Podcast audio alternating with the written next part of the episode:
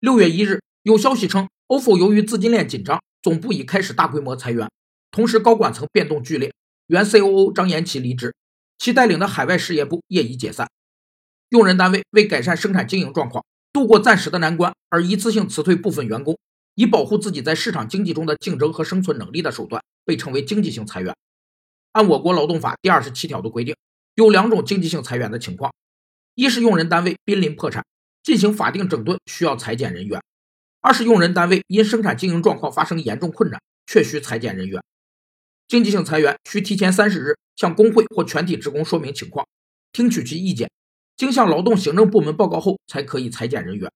由于经济性裁员必然影响职工生活，增加社会失业率，因此劳动行政部门要对其进行积极的监督检查，确保遵守裁员的法定程序等。虽然 ofo 官方否认了裁员消息，但仍有多个渠道反映大规模裁员基本属实。